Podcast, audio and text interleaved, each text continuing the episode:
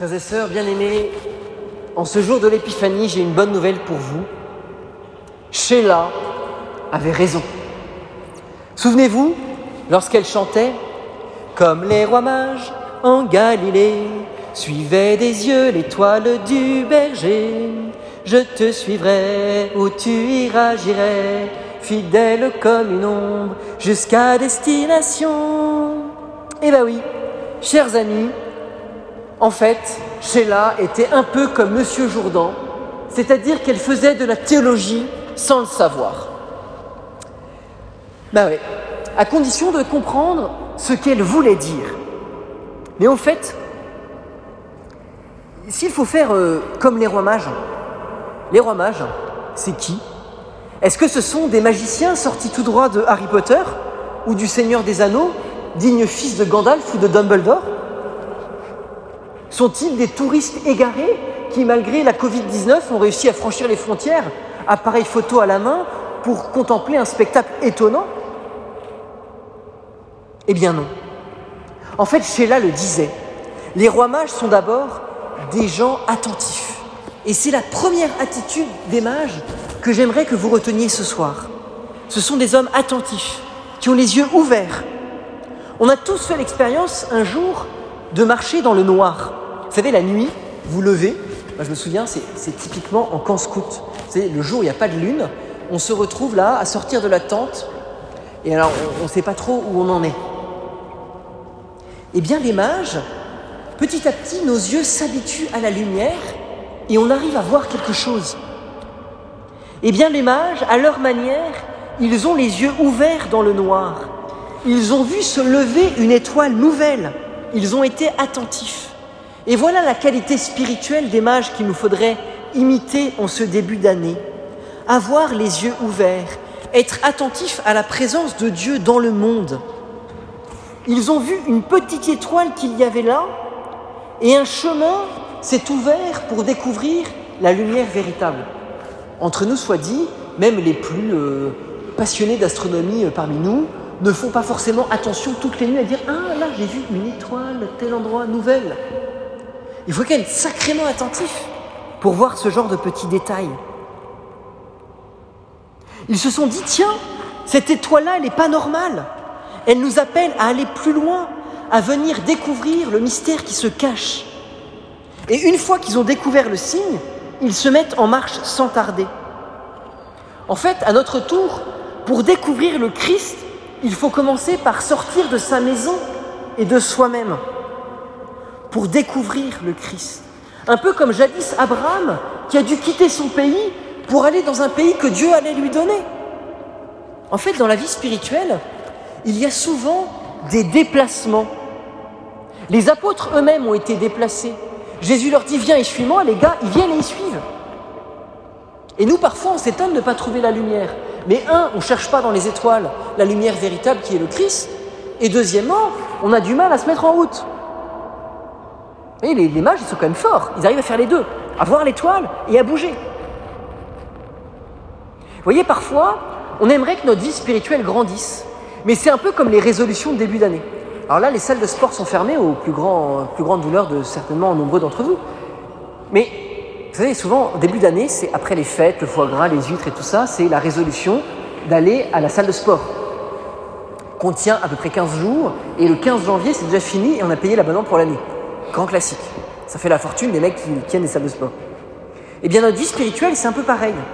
Parfois, on a des velléités. On voudrait enfin trouver la lumière de la foi en cette année nouvelle. Mais on se met pas en route. On oublie le truc. On se dit, ouais, c'était trop bien l'autre jour. euh, J'ai entendu l'évangile, ça fait boum boum dans mon cœur, c'était trop top. Mais on bouge pas. On n'a pas compris que c'était un appel à avoir une petite lecture spirituelle, à aller à la messe de semaine ou je sais pas quoi. On s'est confessé avant Noël, on a vu euh, le, père un tel, extraordinaire et tout, top. Mais on n'a pas compris que c'était un appel à grandir dans la vie chrétienne, à nous convertir plus profondément. Voyez, en fait, les mages, ils ont osé faire le premier pas, un tout petit pas, et nous découvrons que nous en sommes capables. Voyez, le secret de l'action, bah, c'est de commencer. Alors, voyez, frères et sœurs bien-aimés, réjouissez-vous, car ce premier pas est beaucoup plus facile qu'à l'époque des mages. pas besoin de faire des études d'astronomie poussées et d'avoir un doctorat en astronomie ou en physique. Car en fait, pas besoin de s'appeler Fred ou Jamie, parce que l'étoile, elle a un nom, parce que l'étoile est venue, parce que l'étoile, c'est le Christ, le Christ lui-même. En réalité, ce qu'ont découvert les mages attentives, c'est la présence du Christ dans le monde, parce que c'est ça d'abord l'épiphanie, le Christ manifesté au monde. Donc première attitude spirituelle, être attentif au Christ qui se manifeste au monde. La deuxième attitude des mages, c'est celle de l'adoration. En fait, vous voyez, ils viennent pas juste à la crèche pour faire du tourisme avec leur super iPhone. Oh, c'est trop beau ce truc, je vais mettre ça sur Insta dans deux secondes. Non. Ils ne connaissent pas Jésus, ils ne connaissent pas Marie, ils ne connaissent pas Joseph. Ils viennent adorer un roi. Ils pensaient trouver le roi dans le palais d'or et d'argent à Jérusalem. Échec total. C'est dans une crèche pourrie à Bethléem qu'ils le découvrent. Parce que quand Dieu se fait roi, ce n'est pas à la manière des hommes. Et les mages ne visent qu'un seul but, adorer le roi des Juifs qui vient de naître. Et pour cela, ils doivent être patients et déterminés. Ils doivent braver les, épreuves et les échecs apparents. Ils pensaient trouver le roi des rois dans le palais à Jérusalem. Eh bien non, c'est dans la crèche à Bethléem. Ils ne se découragent pas, car la grâce de la prière leur est donnée, et c'est déjà une grâce. Voyez, les mages, ils n'adorent pas de leur propre initiative. Ils adorent parce qu'ils sont poussés par l'étoile qui les guide.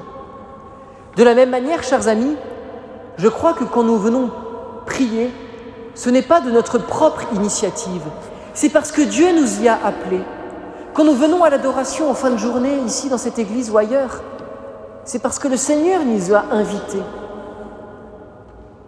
Parce que depuis le baptême, nous sommes faits pour adorer. Adorer le Christ dans la crèche, ce n'est pas regarder d'une manière béate en se disant Oh, le petit, il ressemble tellement à Tante Nicole à son âge. C'est ridicule, on s'en fiche. Ce n'est pas les qualités de ressemblance avec la famille de l'enfant Jésus. On s'en fiche de ça, non. Quand les mages entrent dans la crèche, ils délaissent tout en ne pensant qu'à l'enfant. Même les présents qu'ils apportent ne sont dirigés que vers l'enfant. Ils ne sont pas en train de dire oui, alors moi, vous comprenez, j'ai fait un super voyage, tout ça, on a vu des dromadaires, et puis euh, il y a Hérode qui nous a envoyé là. Ils s'en fichent, ils ne racontent pas leur histoire, ils ne sont pas centrés sur leur nombril. Ils regardent Jésus, ils ouvrent les yeux de leur cœur pour contempler Jésus. Et les mages, ils n'ont pas oublié, comme nous dans l'adoration, les cadeaux de naissance. Quand ils entrent dans la crèche, ils ne pensent donc qu'à l'enfant et tous leurs présents ne sont dirigés que vers l'enfant. Vous savez, il y a trois présents l'or, la myrrhe et l'encens. L'or, l'encens et la myrrhe. En fait, euh, ce n'est pas pour rien qu'il y a ces trois présents.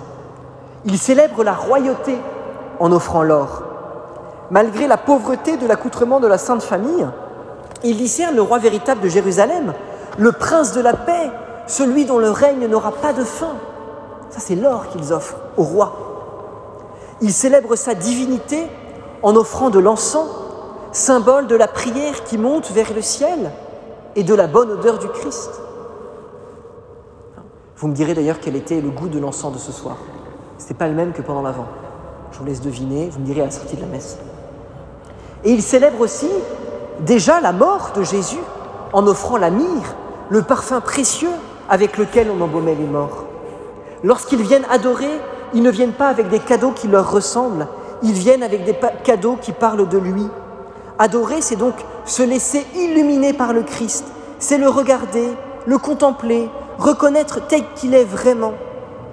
D'ailleurs, quand les mages entrent dans la crèche, nul discours, comme je le disais tout à l'heure, nul, annonce sur leurs problèmes ou leurs difficultés, mais les gestes parlent. Ils se mettent à genoux, comme nous pendant la messe, ils contemplent le roi et offrent leur présent. Quelle belle attitude pour nous aujourd'hui. Donc premièrement, c'était être attentif, comme les mages. Deuxièmement, comme les mages, adorer. Troisième attitude qui nous est offerte par Sheila ce soir, je te suivrai, où tu iras, j'irai, fidèle comme une ombre, jusqu'à destination. Parce qu'être venu, après être venu à la crèche, nos amis les mages décident de passer par un autre chemin. Oh, ce n'était pas le bouchon des retours de vacances hein, de Noël euh, ou la fermeture des frontières qui les a empêchés de passer, ou bien leur application GPS qui euh, aurait préféré un nouvel itinéraire. Non, mais c'est plutôt le GPS intérieur dont il faut tenir compte.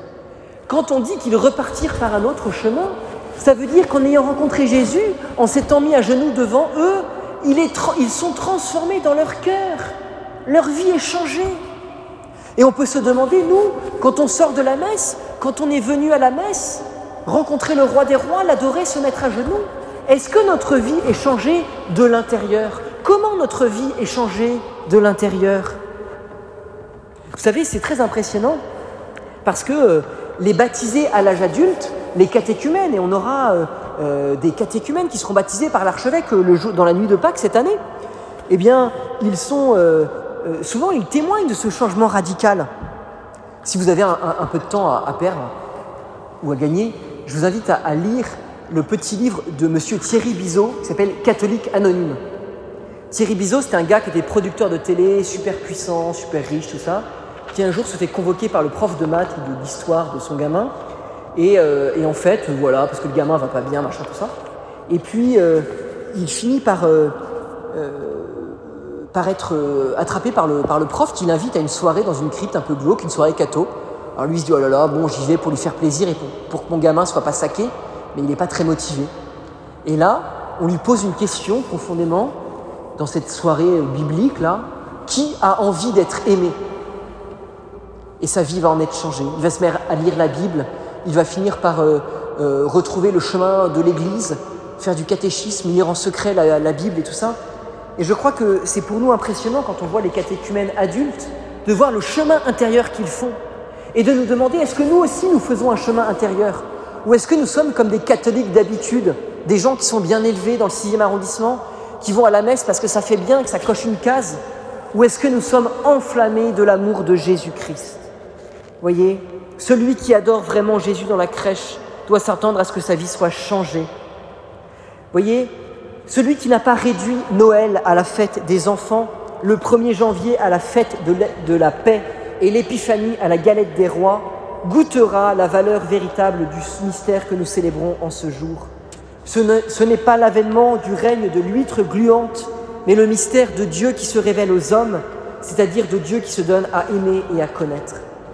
Frères et sœurs bien-aimés, puissions-nous donc, en ce temps de l'épiphanie, en ce jour de l'épiphanie, faire l'expérience, un, d'être attentifs pour nous mettre en route, deuxièmement, d'adorer Dieu avec notre corps et notre âme, et d'y recevoir que Dieu lui-même guide nos pas nouveaux dans l'avenir pour trouver une route que nous ne connaissons pas encore, mais qui mène certainement à la joie parfaite, parce que c'est la route que Dieu va nous donner pour cette nouvelle année. Amen.